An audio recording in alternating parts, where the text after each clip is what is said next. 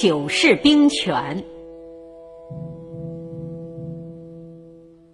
赵匡胤当上皇帝以后，大封功臣。后周将领慕容延昭，因为拥护宋朝，升任殿前都点检。领兵守卫北边的韩令坤，当了侍卫马步军都指挥使；石守信当了侍卫马步军副都指挥使。这些都是。统帅禁军的高级官职，禁军是宋朝的军队主力，所以慕容延昭等人掌握了军事大权。当时，后周领兵在外的节度使并没有全部降服。公元九六零年，宋太祖先后出兵平定了昭义节度使李云和淮南节度使。李崇进的叛乱，宋朝的政局才比较稳定。宋太祖反复思考，怎样才能确保他的统治长久？他问大臣赵普：“自从唐末以来，几十年中间，帝王换了好几个姓，你篡我夺，内乱不停，不知原因在哪里？”我想让天下停止战乱，为国家建立长久之计，究竟应该怎么办？赵普回答说：“这是由于藩镇权力太重，君弱臣强。如果夺他们的权力，控制他们的钱粮，收他们的精兵。”不等赵普说完，宋太祖马上说：“你不用再讲，我已经明白了。”公元九六一年，宋太祖下令罢免了慕容延昭、韩令坤统领禁军的兵权，派他们两人到外地当节度使，从此不再设立统领禁军的殿前都点检。禁军将领石守信。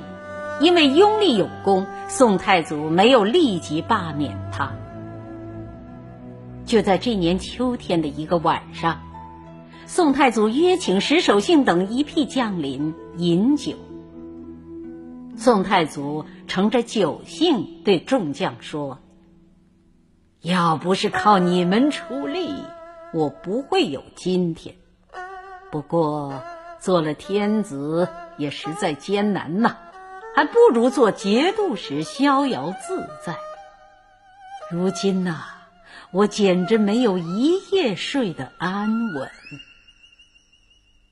石守信等听了，觉得非常奇怪，问道：“陛下还有什么忧虑呢？”宋太祖说：“这个位置，谁不想坐呢？”施守信等听出话中有话，便说：“哎，如今天命已定，谁还敢有其他想法？”宋太祖苦笑着说：“呵呵呵你们虽然没有其他想法，但是如果有朝一日你们的部下贪图富贵，也把黄袍披到你们的身上，你们即使想不做。”恐怕也不行了。石守信等大吃一惊，一面哭泣，一面叩头说：“我们实在太笨，想不到这点，请陛下指给我们一条生路。”宋太祖意味深长地说：“一个人的寿命非常短促，贪图富贵的人。”不过想多积攒些金银，享福安乐，使子孙不会贫穷罢了。我为你们打算，不如交出兵权，到地方上做官，购置些好的田地房屋，为子孙留些产业，再多买一些歌妓舞女，天天饮酒作乐过一辈子。我再和你们联婚。君臣之间没有猜疑，上下相安，难道不好吗？这番话既是劝告，又是警告。石守信等人一听，赶忙向宋太祖叩头谢恩。第二天，石守信等人都推说有病，请求辞去军职。宋太祖十分高兴。对他们假意安慰一番，赏赐大量财物，解除了他们统领禁军的兵权，派到地方上做节度使。只有石守信仍旧留在禁军中担任闲职，没有实权。这就是有名的杯酒释兵权的故事。当时有些节度使还掌握着很大的权力。宋太祖决定重演一次杯酒释兵权的把戏。公元九六九年，王延超等几个资格很老的节度使来朝见宋太祖，宋太祖设酒宴招待。席间，宋太祖慢吞吞的对他们说：“你们都是国家的元老旧臣，长久在外。”事情繁忙，不符合我优待元老旧臣的本意。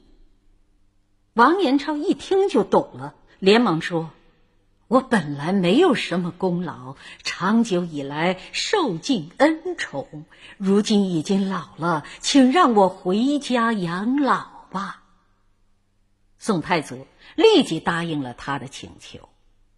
另外几个节度使不识时务。竟抢着夸耀自己的功劳，被宋太祖冷冷的顶了回去。这是从前的事情，有什么可说的？第二天，宋太祖就宣布罢免他们的节度使，各给他们一个没有实权的官职，留在京城居住。接着，宋太祖又把地方上的精兵抽调到中央当禁军。加强中央的实力，把禁军轮流派到外地防守，使兵士经常换防，将领也经常调换。这样一来，节度使就没有力量割据，禁军将领也无法拥有重兵了。宋太祖对地方上的行政权和财权，也分别派人接管过来，节度使。逐渐成了没有实权的官衔儿。唐末以来，藩镇割据，战争不断，国家长期分裂，王朝不断更迭。宋太祖加强中央集权的措施，对结束这种混乱局面、维护国家的统一起了重要的作用。但是，由于军队经常调动，将领又不固定。这就造成了兵无常帅，帅无常师，将不识兵，兵不识将的局面。虽然把军权集中到了中央，可是宋朝军队的战斗力削弱了，边防力量也薄弱了。